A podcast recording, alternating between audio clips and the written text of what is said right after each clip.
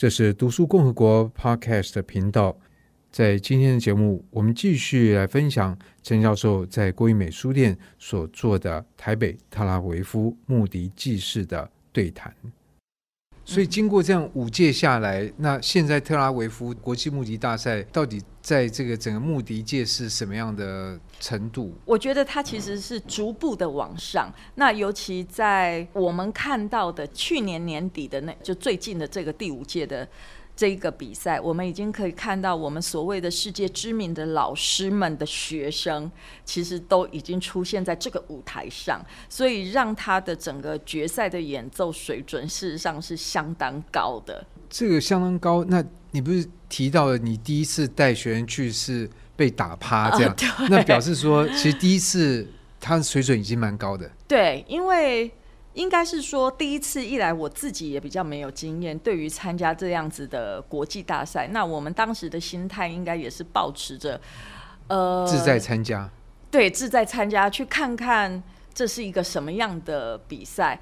如同我说的，以色列它就位于欧亚大陆，他们欧洲国家要过去其实是算很便利的，所以好像感觉这个比赛就很容易聚集了很多来自各种不同国家的人们在一起。所以第一次去，我觉得给我最大的感觉是，我们好像有东西文化的差异的鸿沟。我怎么讲？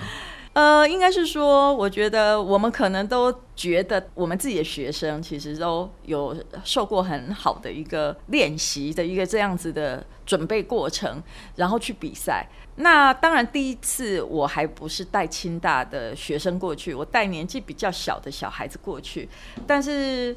到了那里以后，发现那舞台上的表现方式跟所谓的欧洲的小孩的表现方式是差异极大的。可这个差异有好坏之分吗？还是说就是一个？我不认为是用好跟坏这样子两面的这样来分别，是很不一样的表现手法。那可以描述一下什么样的？比如说，我们的小孩可能会在。音准跟技巧性上要掌握到完美，就是尽量能够达到不掉任何一个音，能够把曲子完整性做得很好。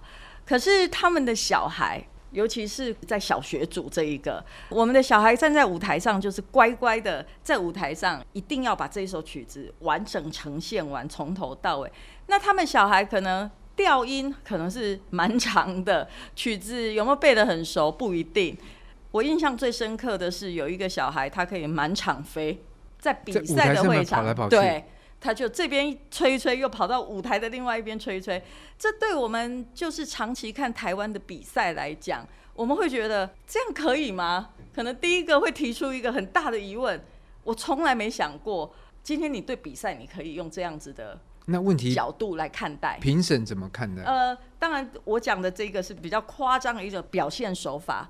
当然，他最后成绩怎样，绝对不会是在前面的那个。但是他让我很，高兴，他，对，他让整场都非常欢乐，然后也让我看到，原来其实还是可以这么做的，没有一定说今天他也没有规定你一定要演奏什么作品。如果今天他这样的表现方式是跟他的作品是是可以 match 的。Why not？不，这也让我想到，其实之前也是跟东海的邱佩珊老师，也是长长笛老师，他其实就讲到，因为他带同学到东部去做一些这个呃演出，对那些同学来讲，他们觉得感触很深的是，因为他们通常在别人面前演出，要不然是比赛，要不然是考试，所以你面对那个人就是要决定你成绩的人，所以你看到他们，你不会很高兴；他们看到你也不会很高兴，因为他们要听很多人。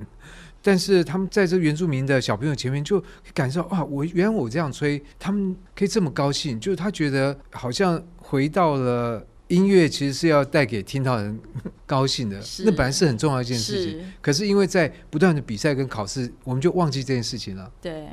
那可是国外他在比赛的时候没有忘掉这一点，我认为是这个样子。所以呃，我记得那一次，虽然我没有担任那一组的评审，那因为我也持有带年纪小的小孩，所以我担任其他组评审。那当然就会跟所有的评审老师们会有一些交流。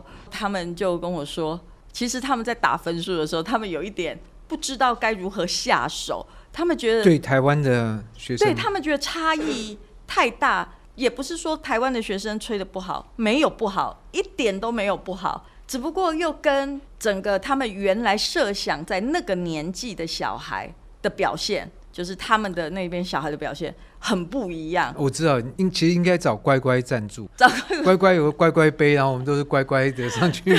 对，所以他们说他们很难去评断 谁要比较高分，谁要比较低分。可是音乐上面呢，因为你刚刚讲满场跑跟吹得正确，这个是视觉上面的那个，那就音乐本身呢？就音乐本身，因为其实他们呃，我讲刚刚讲满场跑，这是有点夸张的一个表现。那但是我印象很深，那一年。得到第一名的，我的学生是得到第二名，就是因为他是技术很好，很完整的呈现了乐谱上的每一个音符。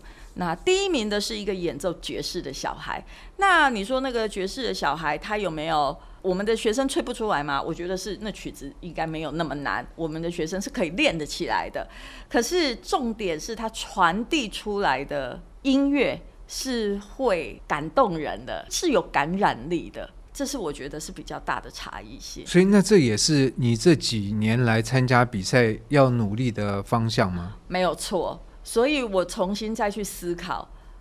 就如同刚刚嘉禾导师说的，我们都忘记了，其实我们演奏出来的音乐应该是要传递给听众的。